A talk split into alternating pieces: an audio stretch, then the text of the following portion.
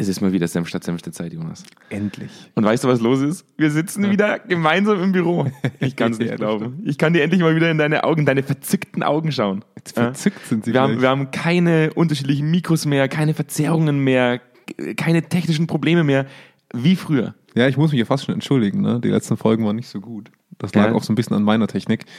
Ähm, ich kann nicht ganz ausschließen, dass wir in Zukunft nur noch vor Ort sind, aber wir werden uns bemühen, dass das immer so schön klingt wie jetzt gerade. Das ist aber auch eine Überraschung für mich. Ja. Warum, warum sollte das nicht möglich sein? Ach, irgendwann mal breche ich mir einen Fuß und dann hocke ich irgendwo in Kuala Lumpur und muss es von da aufnehmen. Komm, wir machen jetzt, wir machen jetzt heute Episode 34 von äh, Kerntalk Senf statt Senfte.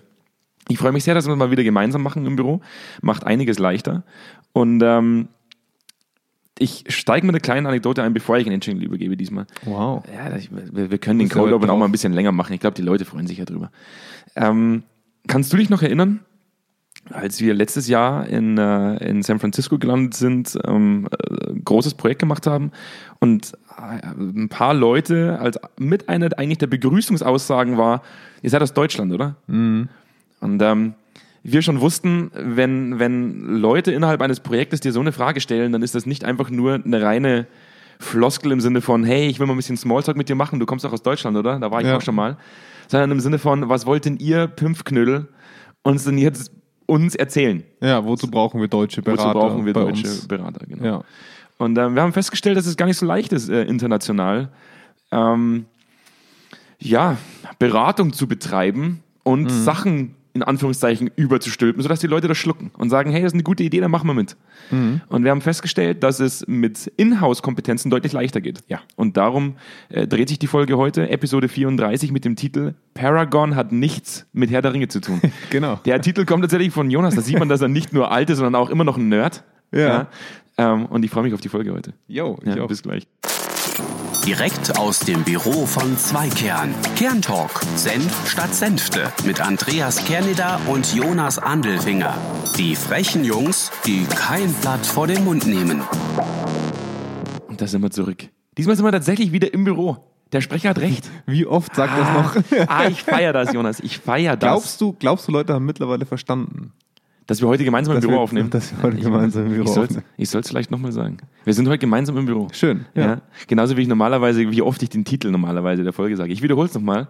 Episode 34 heute von statt wow. So schafft man die halbe Stunde auch voll. ich habe ein bisschen Angst, dass wir die halbe Stunde heute sonst nicht voll kriegen. mit dem Titel Paragon hat nichts mit Herr der Ringe zu tun. Was ist ein Paragon, Jonas? Äh, ein, ein generell ein Vorbild. Wir haben allerdings auch rausgefunden, dass ein Paragon ein Diamant ist, der mindestens 100 Karat haben muss. Ein fehlerloser ein Diamant. Fehlerloser ein Diamant. fehlerloser Diamant. Ist doch fast eine schöne Umschreibung für ein ja, Vorbild, oder? Ist richtig gut. Ist richtig gut. Wir, wir haben ja diesen, diesen Begriff so ein bisschen abgeleitet aus einem Projekt, was wir gerade äh, international machen müssen und haben auf Basis dieses Projekts ja für uns so ein bisschen festgestellt, dass es für Unternehmen gerade auch aus einem, es fängt eigentlich schon bei sehr kleinen Gruppen an, aber gerade für große Unternehmen es oftmals zum Problem wird, dass du durch das obere Management selten weißt, wer ist eigentlich innerhalb deines Unternehmens so diese Hochkaräter? Ne, wir haben ja schon mal darüber gesprochen in der, in der Folge, wo wir gesagt haben, nur die Selbstdarsteller kommen hoch. Und Hochkaräter, jetzt müsstest du ja, ja, noch Wahnsinn. Jetzt kommt du, diese, das war doch der Hit. Unfassbar. Ähm, und wir haben ja schon mal gesagt, dass nur diese, dass, dass dieser Typus Selbstdarsteller hochkommt und das natürlich auch genau diesen blinden Fleck ausfüllt von Unternehmen, die gar nicht wissen, wer ist denn eigentlich wirklich gut in dem, was er tut oder sie tut. Mhm. Ähm, und da sind wir so ein bisschen auf den Punkt gekommen zu merken, okay, zum einen wissen wir oftmals nicht, ähm, wer agiert denn zum Beispiel auch aus Sicht des eigenen Teams sehr gut, wer, wer erfüllt denn eigentlich seine Arbeit über die KPIs hinaus sehr, sehr gut. Mhm. Und auf der anderen Seite haben wir, wie du bereits eingedeutet hast, gemerkt, wenn du Leuten was beibringst als Externer, stößt du oftmals auf Widerstand, mit dem du nicht gerechnet hast. Ja, aber ja. Eigentlich, eigentlich rechnen wir da immer damit. Naja, also mittlerweile. Mittlerweile nach fünf, nach, nach, fast sechs Jahren rechnen wir eigentlich jedes Mal damit, dass es Widerstände gibt. Ja. Ähm, wir sagen ja immer, eines der ersten Dinge, die wir auch, wenn wir uns vorstellen, über die wir diskutieren, ist ja, sind ja die Pain Points zur nachhaltigen Veränderung. Pain, äh, Points. Pain, Pain Points. Ich bin froh, dass wir so einen Popschutz haben. Und ähm, da ist ja der, der, einer der wesentlichsten Punkt ähm, Commitment fehlendes Commitment macht, macht Veränderung schwer. Ja. Du sagst dann immer, du drehst es immer gerne um und sagst, ähm, es ist eigentlich die, die, die fehlende Veränderungsbereitschaft, der Widerstand für die ja. Veränderung. Und wir merken halt schon, wenn wir jetzt irgendwo wir, wir gealteten, altklugen Leuten, die dann, die, die dann irgendwo hinkommen und sagen, hey, wir haben eine, wir haben eine coole Zielsetzung, wir würden das gerne machen, dass immer erstmal so eine gewisse Abwehrhaltung da ist. Ja? Ja. Und ähm, ich sage immer ganz liebevoll, auch im Vertrieb, ganz liebevoll dichotom, äh, genauso wie es der Psychologe eigentlich machen soll. Ja. Für mich gibt es zwei Arten von Menschen, habe ich auch schon mal in einer anderen Folge gesagt. Die sogenannten What the fuck Menschen und die sogenannten Sahnemenschen, die Idealisten, die Bock haben. Da haben wir mal eine eigene Folge dazu gemacht. Und ähm, wir haben heute auch mal so ein bisschen drüber diskutiert und haben gesagt, ja, die Idealisten, die wären leicht. Hätten wir nur Idealisten, dann gehst du rein und sagst, wir haben eine coole Zielsetzung, dann sagen die alle, wup, wup, Die packen sich das an. Genau, Ja. dann schauen wir uns das an. Die Realität ist nicht, es gibt wahrscheinlich nicht nur zwei Arten von Kategorien. Ja, ja. sondern Es gibt wahrscheinlich sehr viele Unterkategorien, wo man sagt, okay, es gibt wahrscheinlich auch viele Leute, die sich das einfach erstmal anschauen wollen. Ein, ein breites Spektrum. Ein breites Spektrum an Leuten. Ja. Du, du bist einfach der Kenner. ja, ja, ja. Der Ich habe mir das alles aufgeschrieben. Das- die, die Schlüsselworte, die ich sagen muss. Also dein, dein, dein, Breites Spektrum. Jonas hat sein Vokabelheft ausgepackt. Und ähm, wir haben einfach dadurch auch durchaus ja auch eine Masse an Leuten, die bereit ist, mit, mit, mit eigener Energie, mit eigenen Ideen voranzugehen, dieses Ziel zu verfolgen. Und ähm, da das für uns immer sehr beschwerlich war in den letzten Jahren, diese, diese sogenannten Paragons ähm, manuell zu identifizieren. Also auch mal zu sagen, okay, wir, wir, wir gehen mit den Leuten ins Gespräch und wir, wir gucken mal, wie man auch als Paragon, also als Vorbild nutzen könnte.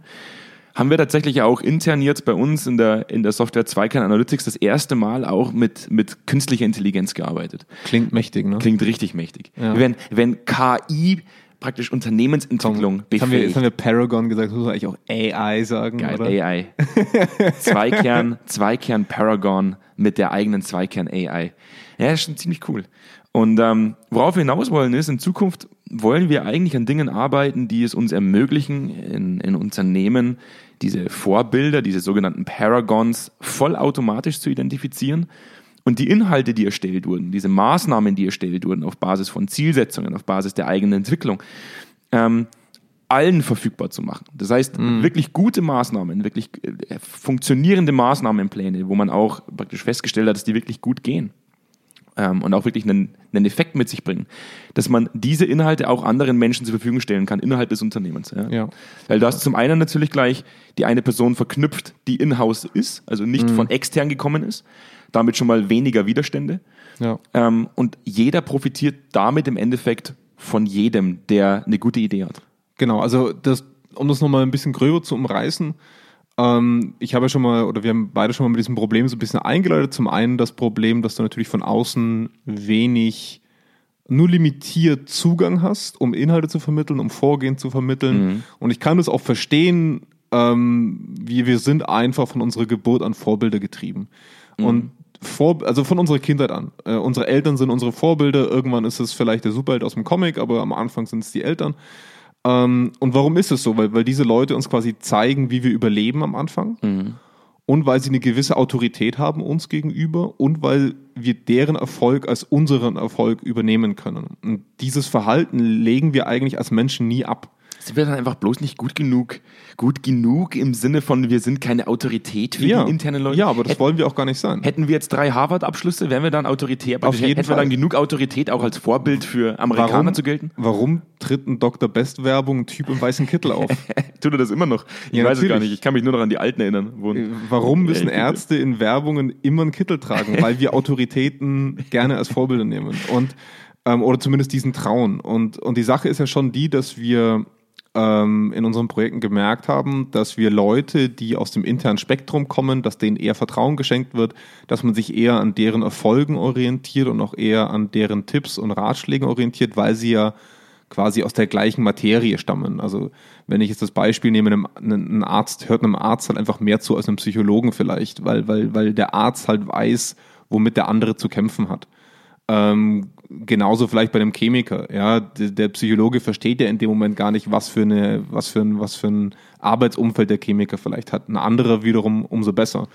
Und da war ja so ein bisschen die Überlegung dahinter, dass wir dieses Vorbildsverhalten, was, was der Mensch nun mal hat, ausnutzen, dass sich eben gegenseitig Dinge beigebracht werden können. Und auf der anderen Seite aber auch eine Schwachstelle entdeckt haben, die es natürlich in Unternehmen gibt. Und das ist die, dass, jetzt muss ich wieder diesen Anglizismus, dieses Best Practice Sharing oder auch das sich das gegenseitig Beibringen von erfolgreichen oder nicht erfolgreichen. Seite 3 im Vokabelheft von Jonas Ja, ja ich, ich, bin schon auf Seite 3. ähm, dass, man, dass man hier für Infrastruktur schafft. Also wir hatten jetzt gerade ein Projekt, wo wir irgendwann dann gefragt haben, okay, jetzt haben wir mal unsere drei Workshops durch gelaufen mit allen Führungskräften am Standort. Mhm. Jetzt wäre es ja eigentlich ganz cool, wenn die sich untereinander vernetzen und haben dann gefragt, was habt ihr denn dazu, dass eine Führungskraft, die zum Beispiel eine erfolgreiche Maßnahme hatte, ja. dass die das den anderen mitteilt und sagt, hey, guck mal her, das könnt ihr nutzen. Haben sie nicht. Mhm. Gibt's nicht. Ähm, es gibt auch nicht die Möglichkeit zu sagen, hey, ich arbeite gerade in diesem und jenem Entwicklungsfeld, wer hat denn dazu schon Inhalte? Mhm. Also eine solche Oberfläche gibt es einfach nicht. Und, und darauf wollen wir natürlich in Zukunft abzielen, dass, du hast vorhin gesagt, vollautomatisch ich würde es ein bisschen einschränken im Sinne von, aus Erfahrungswerten von Mitarbeitenden und aus Erfahrungswerten aus Projekten lernt das System, was ist gut, was funktioniert und was funktioniert weniger gut. Mhm. Und natürlich sind da viele Stolperfallen und Fallstricke, die man berücksichtigen muss. Aber am Ende vom Tag brauchen wir eine Oberfläche, die es uns erlaubt, dass wir interne Experten identifizieren, die es uns ermöglichen zu sehen, hey Mensch, der Peter von links von mir, der hat vor einem Jahr an der gleichen Stelle gearbeitet wie ich jetzt und ich spare mir Zeit und Energie, wenn ich den mal frage, wie es gelaufen ist. Definitiv. Reibungsverlust, ähm, der nicht ständig das Rad neu erfinden zu müssen, weil wahrscheinlich, wenn wir es mal so betrachten, in einem mittelständischen Unternehmen von sagen wir mal 1000 Leuten, hast du jetzt mal überspitzt gesagt 100 Führungskräfte, lass es 70 sein. Und wenn du die vor Herausforderungen stellst, dann multiplizierst du das ja mal 70, also ein Problem mal 70. Mhm. Anstelle von, wir haben vielleicht drei Probleme, die sie, die sie 70 sich teilen, ne, und an diesen drei Problemen arbeiten. Nee, wir haben 70. Mhm. Und im schlimmsten Fall 70 mal drei vielleicht sogar. Ja. Und, und das ist eine Problematik, wo wir ständig das Rad neu erfinden und immer wieder von vorne anfangen. Wenn eine neue Führungskraft reinkommt, fängt die wieder von vorne an. Es, es gibt keinen so einen wachsenden Wissensfundus, den wir im Prinzip aufbauen, an dem wir uns weiterentwickeln können. Wir sagen ja immer, wir sagen ja immer, also jetzt, jetzt bleiben wir mal realistisch. Es gibt, es gibt einen gewissen Anteil an, an, an nicht bewegbarer Masse mhm. äh, im Unternehmen, an bewegbarer Masse im Unternehmen und an bewegender Masse im Unternehmen. Ja. Die, die die andere Masse bewegt. Ja. Und wir merken halt einfach, dass diese Unterschiede so enorm sind. Wir arbeiten natürlich immer am liebsten mit denen, die bewegen ja. Klar, macht es für uns am leichtesten. Die bewegbare Masse ist der Großteil des Unternehmens, wahrscheinlich normal für eine Normalverteilung. Und man sagt, okay, die, die mhm. halt erstmal sich angucken, was kommt da auf uns zu, jetzt erstmal nicht zu viel Energie äh, reinstecken, weil zum Schluss war es vielleicht vergebene Mühe. Und die Leute, die eigentlich innerlich schon lange gekündigt haben und sagen, nach mir die Sintflut, ihr könnt mich mal. Ja. Und wir haben halt einfach nur für uns immer wieder diese Idee gehabt, wie cool es eigentlich wäre, wenn man diese, diese Bewege, praktisch die bewegende Masse, mhm. die die andere anzündet, weil sie Bock haben, ja. so befähigt, ähm, dass man sagt, die können wirklich wirksam sein. Ja. Die Inhalte, äh, sie können Inhalte platzieren, die Inhalte werden gehört und werden weiter verbreitet ja. und jeder profitiert davon. Das heißt eigentlich ja nur eine Unterstützung der bewegenden Masse, die bewegbare Masse zu bewegen. Richtig, also wenn, wenn wir das mal auf so einen, auf so einen Lernzyklus übertragen, du kannst immer allen Führungskräften was beibringen. Mhm. Die Anwendung und die Weiterentwicklung dieser Inhalte findet in der Arbeit statt und muss von Leuten begleitet werden, zu denen ich aufschaue.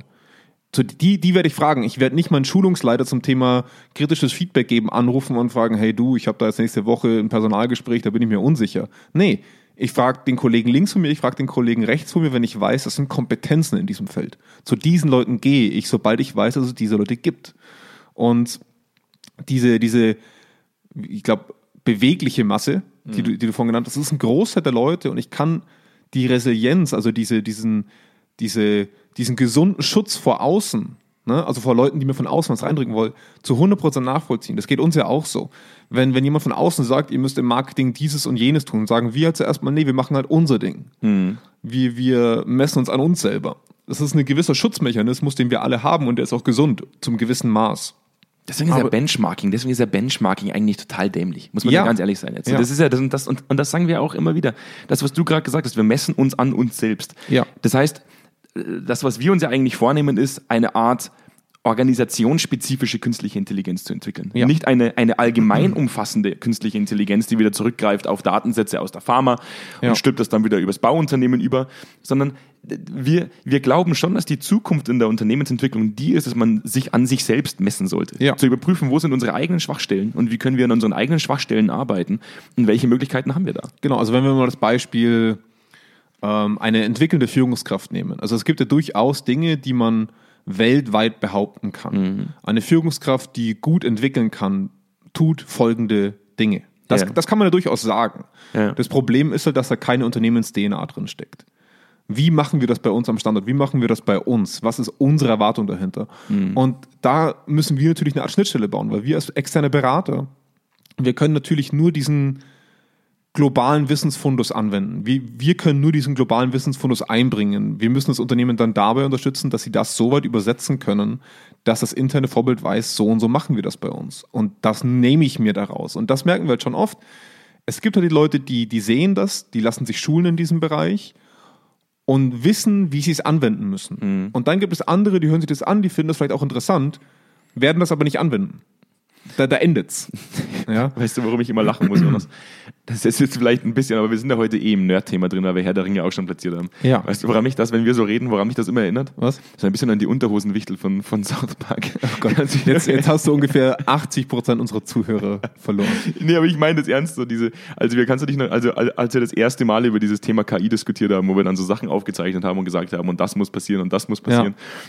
Und das erinnert mich immer daran, als sie fragen, wie, macht, wie machen die Unterhosenwichtel eigentlich Profit? Und sie ja. sagen, Unterhosen sammeln, Phase 2, Phase 3 Profit. Und genauso komme komm ich mir auch immer vor, wenn wir über künstliche Intelligenz reden, weil wir ja. sagen, wir unterstützen Unternehmensentwicklung und, und die Personalentwicklung in Zukunft mit künstlicher Intelligenz was da eigentlich alles dahinter steckt, praktisch, wie, ja. man, wie man auch Software schreiben muss, damit zum Schluss Daten so verarbeitet werden, dass zum Schluss was Sinnvolles rauskommt. Das kostet gerade einige graue Haare. Ein, einige graue Haare. Wir hatten, schon, wir hatten schon einige graue Haare, aber jetzt fallen sie aus auch noch. Ja, ja so, an, so anstrengend ist das. Und, ja. und, und, und, da muss ich tatsächlich immer wieder schmunzeln, wenn wir über dieses Thema reden, weil für mich hört sich es einfach genauso an. Ja. Ich bin froh, dass ich da ein paar kluge Nasen im Hintergrund sitzen haben, die das besser verstehen als ich. Auf jeden Fall.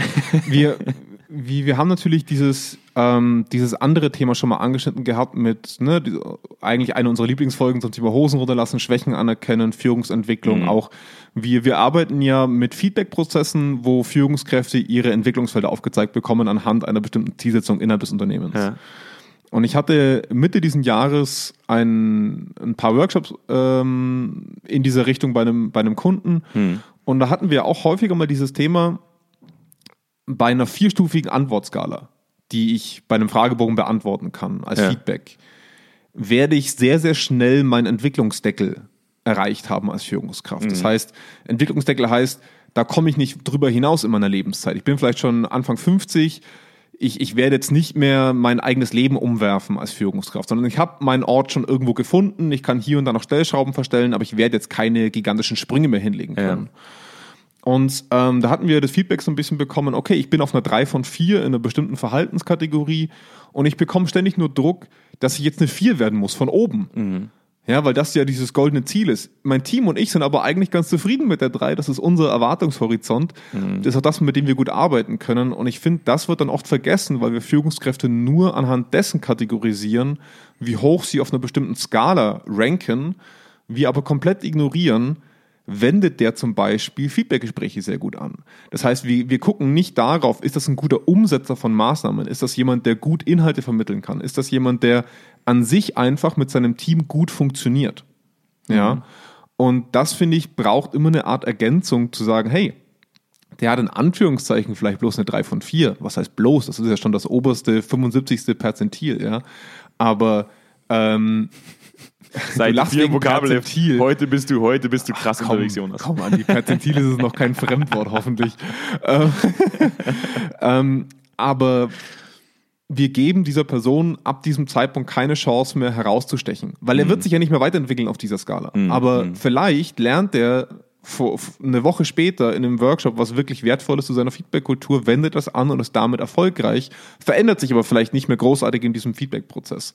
Und das finde ich schon auch wichtig, dass man solche Leute entdeckt, weil du hast irgendwann einfach deine 100% erreicht. Mhm. Du wirst irgendwann nicht mehr gigantische Sprünge machen, wenn du wirklich hart arbeitest, sondern du wirst irgendwann an einen Punkt kommen, wo sich die Normalität einstellt. Und das mhm. wollen wir ja auch.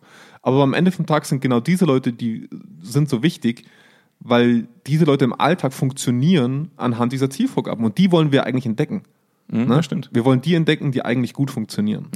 Die Frage ist, eigentlich haben wir keine wirkliche, keine wirkliche äh, Statistik darüber, wie viel bewegbare Masse es tatsächlich in Unternehmen gibt. Nee. Gibt es eigentlich eine Statistik darüber? Nee, das ist, glaube ich, Also ich meine, die. Eigentlich die sagt man immer sich- 30, also 33, 33, 33. Ich glaube, das ist so eine leicht zynische äh, Sammlung. Also es ist, es ist natürlich stark themenspezifisch. Ich glaube, wenn du jetzt ähm, eine bewegliche Masse suchst, um besseres Essen in der Kantine zu suchen, hast du relativ schnell eine bewegliche Masse beieinander. Ähm, ich glaube einfach, dass die in Anführungszeichen graue, sich nicht von selber entwickelnde Massen ganz normal ist. Wenn wir bei uns im Unternehmen gucken, wir hatten eine Zeit lang drei bis vier Leute, die konkret mit einem Projekttool gearbeitet haben. Und wir haben interne Vorbilder gebraucht oder auch Erfahrungen gebraucht von anderen Leuten, um das für uns zu übernehmen. Wir haben oft gesagt, wir müssen es machen, wir haben oft gesagt, wir müssen es verwenden, wir haben oft gesagt, das und das müssen, müssen, müssen, müssen.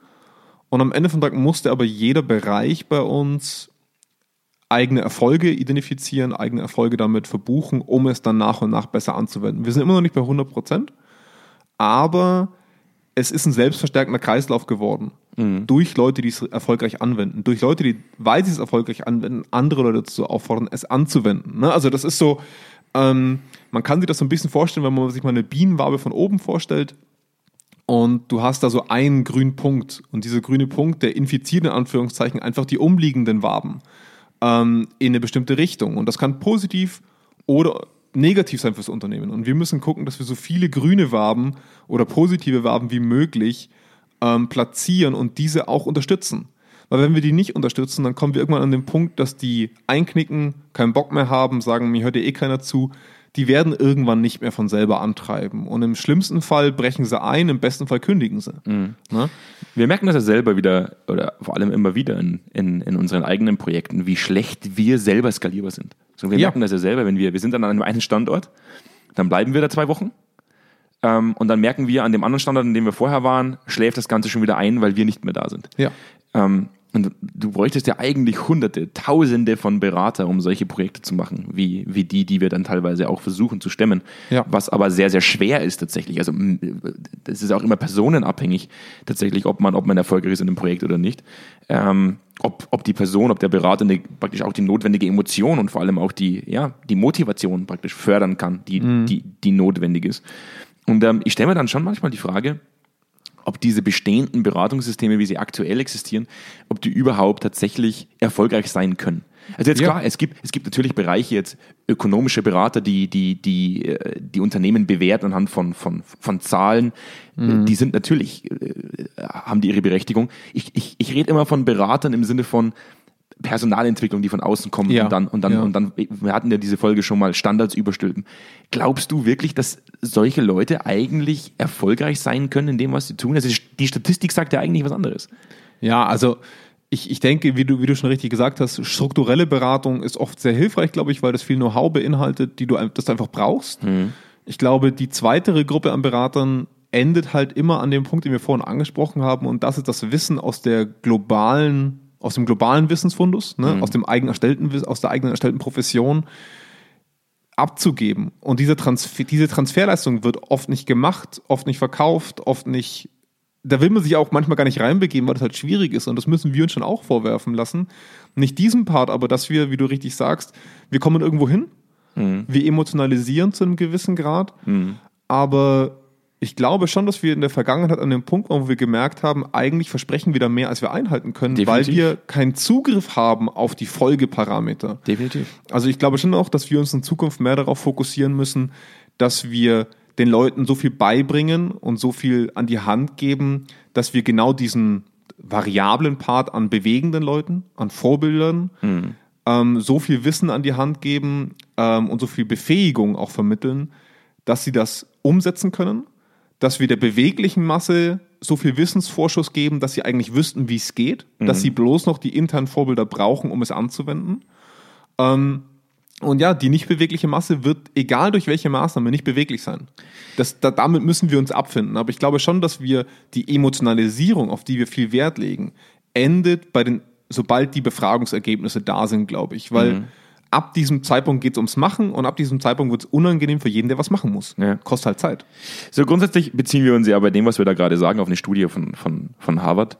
Ja. Ähm, ich, ich, es ist jetzt nicht so, dass der Jonas und ich uns irgendwann mal immer mal mit einer Flasche Wasser einsperren und dann, weiß ich nicht, äh, setzen wir uns hin und diskutieren mal blöd durch die Gegend und sagen, ja, wir haben eine gute Idee, sondern grundsätzlich, doch eigentlich passiert es meistens Eigentlich so. wollte ich gerade sagen, passiert schon und, und erst ja. dann suchen wir Studien, die, die das belegen, was wir gerade wieder für den Hinschiss Wissenschaftliche Arbeit. Wissenschaftliche Arbeit. Aber grundsätzlich beziehen wir uns ja jetzt bei der Studie zum Beispiel ja darauf, und da bezieht sich diese Studie von Harvard zum Beispiel darauf, auf das Thema Qualitätskultur. Ich mhm. bringe das ja auch immer wahnsinnig gerne, dieses Beispiel, weil ich das unglaublich toll finde. Ähm, wo man mal äh, ganz, ganz viele Unternehmen in den Staaten befragt hat, wisst ihr eigentlich, also die Mitarbeiter dieser ja. Unternehmen, wisst ihr eigentlich, warum ihr jeden Morgen aufsteht? Also mhm. wofür ihr diese Arbeit macht? Habt ihr ein Verständnis ja. für Qualität? Und man hatte nur ganz, ganz wenige Unternehmen identifiziert, wo das Verständnis für Qualität enorm mhm. hoch war. Ja. Und eins dieser Unternehmen war ein amerikanischer Festplattenhersteller, der 30.000 Mitarbeiter hatte oder hat. Mhm. Ich weiß nicht, wie groß sie inzwischen sind. Und da hat man mal genauer nachgefragt. Und äh, festgestellt hat man, dass der Unterschied der war, dass das Management Board eben einen, einen analogen äh, 50 Meter langen Gang implementiert hat, in dem man äh, Maßnahmen aufhängen durfte, als, als mhm. Mitarbeiter, als Führungskraft. Und das Management Board durchging und sich die besten runtergezogen hat und umgesetzt hat.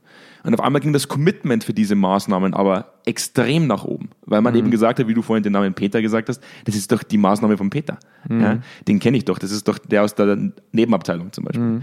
Und alleine dieses Gefühl von, ich kenne diese Person oder ich selbst bin diese Person. Ja. Und andere Leute, die diese Maßnahme umsetzen sollen, wissen, wer ich bin zum Beispiel. Ja. Ähm, führt halt einfach schon mal zu einer Abnahme des Widerstands, zu einer ja. enormen Abnahme des Absolut. Widerstands, weil es ja dieselbe Gruppe ist an Leuten. Und das ist das, worauf wir uns eigentlich auch immer wieder in unseren Projekten konzentrieren wollen und auch in Zukunft uns ganz stark darauf fokussieren wollen, äh, die Kompetenzen in-house zu fördern, weil die ja da sind. Also warum sollte man das den Leuten absprechen? Ja, ich alles, was diese oft brauchen, ist ein kleines bisschen Know-how. Ja. Klein, aber hauptsächlich eigentlich die Möglichkeit, das zu tun und, und vor allem auch die nötige, also ich will jetzt nicht sagen, äh, das nötige Scheinwerferlicht, aber schon so ein bisschen. Ne? Also die müssen schon auch die, die Möglichkeit vom Unternehmen bekommen, zum Beispiel mal eine interne Schulung durchzuführen, mhm. zum Beispiel mal einen eigenen Workshop umzusetzen. Das kannst du halt aber erst dann anfragen, wenn du weißt, wer das ist. Ja. ja? Wenn Thema Lean Management, ne? also wenn, wenn du jemanden hast, der einfach die besten Gamma Walks im Unternehmen macht oder der es geschafft hat, dass Qualitätskontrollen nicht mehr Audits heißen, sondern dass es halt einfach eine, ne? also dass es keine Polizeikontrolle mehr ist, sondern dass man gemeinsam im Prinzip nach, nach Qualitätskultur arbeitet das sind die Leute, die du willst, weil die haben das mit Sicherheit auch nicht selber erfunden. Die haben das mit Sicherheit irgendwann mal geschult bekommen. Die haben das mit Sicherheit mal irgendwo gelesen. Mhm. Aber die haben das mit ihrem Wesen und mit ihrem Unternehmen so gut verbunden, dass du dir überlegen musst, will ich das nicht generell in meinem Unternehmen haben? Ja. Ist das nicht das, was ich will? Mhm. Und da fischen wir schon stark im Trüben? Stochen Trüben? Mein Vokabelheft ist leider ganz verkritzelt. Ist aus jetzt. Da ist Kaffee drüber also gelaufen. Fünf ist, nee, steht bloß da, ist, da, da ist Kaffee drüber gelaufen, ich kann es nicht mehr genau lesen.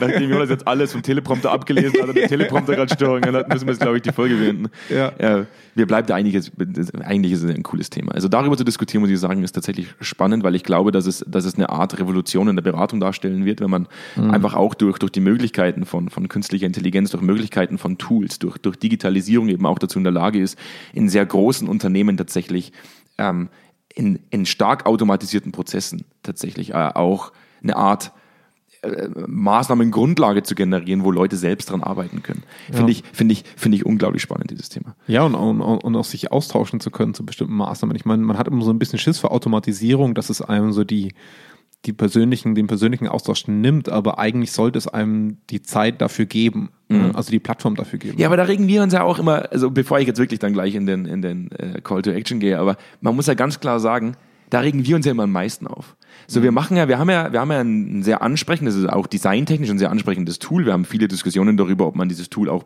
in einem anderen Unternehmen nutzen könnte. Die sagen, und dann kriegen wir Anfragen im Sinne von, wir hätten Ihr Tool gern als zentrale Steuereinheit mhm. für alle Befragungen, die wir bei uns im Unternehmen machen. Ja. Und wir dann immer wieder sagen müssen, wenn dann in der Projektplanung praktisch mhm. erstmal hochkommt, ja, man möchte dadurch das und das ersetzen. Und wir sagen immer, Zweikern Analytics ersetzt nichts. Es befähigt dich, die gleichen Dinge zu tun wie vorher auch, halt, aber halt nur mit einem Rahmen. So ja. dieses, wo, wo wir oft so Anfragen bekommen wie, wir wollen die äh, Mitarbeitergespräche praktisch äh, anders, anders durchführen und wollen da Zweikern Analytics dazu nutzen, ähm, die vielleicht kürzer abzuhalten oder vielleicht mhm. in, in, in, in, in einer weniger hohen Frequenz. Wo ich mir auch denke, nee, dafür ist ein Tool nicht da. Ein Tool ja. unterstützt die bestehenden Prozesse ersetzt sie nicht unbedingt, sondern untermauert sie und gibt ihnen ganz klare Strukturen, einen ganz klaren Rahmen. Es vereinfacht Dinge. Es vereinfacht Dinge, genau. Genau. Und, und Es ersetzt sie in den seltensten. das, das ist genauso wie, dass man sich eine, das nehme ich mir heute vor, Liste an die Tür hängt, so wie ich. Ne? Mhm. Wie oft bin ich an diesem Ding vorbeigegangen und habe es nicht gemacht. Also ein Tool ist ein Tool. Richtig. Und ich kann das Tool nutzen und ich kann es nicht nutzen. Der Hammer haut den Nagel auch nicht in die Wand ohne Hand. Ja, jetzt hast du aber dein eigenes. Wow. Wow. Wo hast Und denn ich hatte, noch ich hatte nicht hergezogen? mal einen Teleprompter, Doch, Jonas. doch, ich sehe den. Der hängt, da, der hängt da unten. Komm, und dann bleibt mir eigentlich nichts anderes mehr, als wie immer über den, über diesen, diesen, diesen, diese kostenlose Funktion in den Streaming-Plattformen. Ich weiß nicht, ob du die schon mal gesehen hast. Nee. Diesen Abonnier-Button, da steht Abonnieren drauf. Wie Auf schreibt man Englisch manchmal Subscribe, ist ziemlich cool, kann man draufklicken. Ja. Ja. Und dann schickt das System, in dem man abonniert, vollautomatisch eine Benachrichtigung raus, wenn es eine neue Folge von Krass. Samstag gibt. Technologie ist schon sehr weit, habe Ja. ich, habe ich für mich auch festgestellt. Ist ja fast eine KI, oder? Es ist schon fast eine KI. Ja. Hätte ich auch gesagt. Also für alle, die das nutzen wollen und das vielleicht nicht wussten, dass es diese Funktion gibt, würden wir uns freuen, wenn ihr die nutzt. Äh, uns hilft äh, eine breitere Zuhörerschaft zu, zu generieren und ihr bekommt tatsächlich vollautomatisch eine Information, wenn es eine neue Folge gibt. Ansonsten haben wir auf der zweikern.com Homepage ähm, einen sehr umfangreichen Blog, der inzwischen über 270 Fachartikel beinhaltet. Wir übersetzen die gerade alle auf Englisch. Also das ist schon Ja. echt äh, viel Arbeit gerade im Moment. Ähm, Diese Woche Ja. das Thema Holokratie. Holokratie. Klingt auch wieder wie aus dem Vokabel. Hey, ganz ehrlich, ich, ich musste das Blogbild dazu machen Ja. äh, für Holokratie. Ich saß erst mal da und habe gegoogelt und dachte mir so, holy, holy shit. Ganz ehrlich, ähm, das ist ja auch, das muss man, Aber ich finde das ein super spannendes Thema. wir müssen ja auch, wir müssen ja auch ganz ehrlich sein, bei, bei 50 Prozent der Dinge, die wir in unseren Fachartikeln publizieren, müssen wir selber noch mal kurz nachlesen, ja. worum es eigentlich ja. wirklich geht. Ja, das hat die Selina ja dann für uns gemacht im Prinzip. äh, also insofern ein hochinteressanter Artikel äh, um das Thema Subdemokratie. Spannend. Ja, das, definitiv spannend. Also für alle, die Bock auf Fachartikeln haben, äh, wir haben einen breiten Fundus davon. Ähm, einfach auf die zweikern.com slash news. Unter zweikern.com slash meet findet ihr alles zu Zweikern und das in 90 Sekunden. Da haben wir ein Comic-Erklärvideo äh, produziert, das euch das relativ schnell erklärbar macht, was wir so tun. Ich glaube, so gut wären nicht mal wir beide, um das in 90 Sekunden auf den Punkt zu wir bringen. labern ja immer nur drumrum. Ja, das stimmt. Das Wir labern schwierig. immer nur drumrum. Ja. ja. Und äh, gibt's sonst noch was von deiner Seite, Jonas? Nee. Ich wünsche natürlich allen noch eine schöne Restwoche.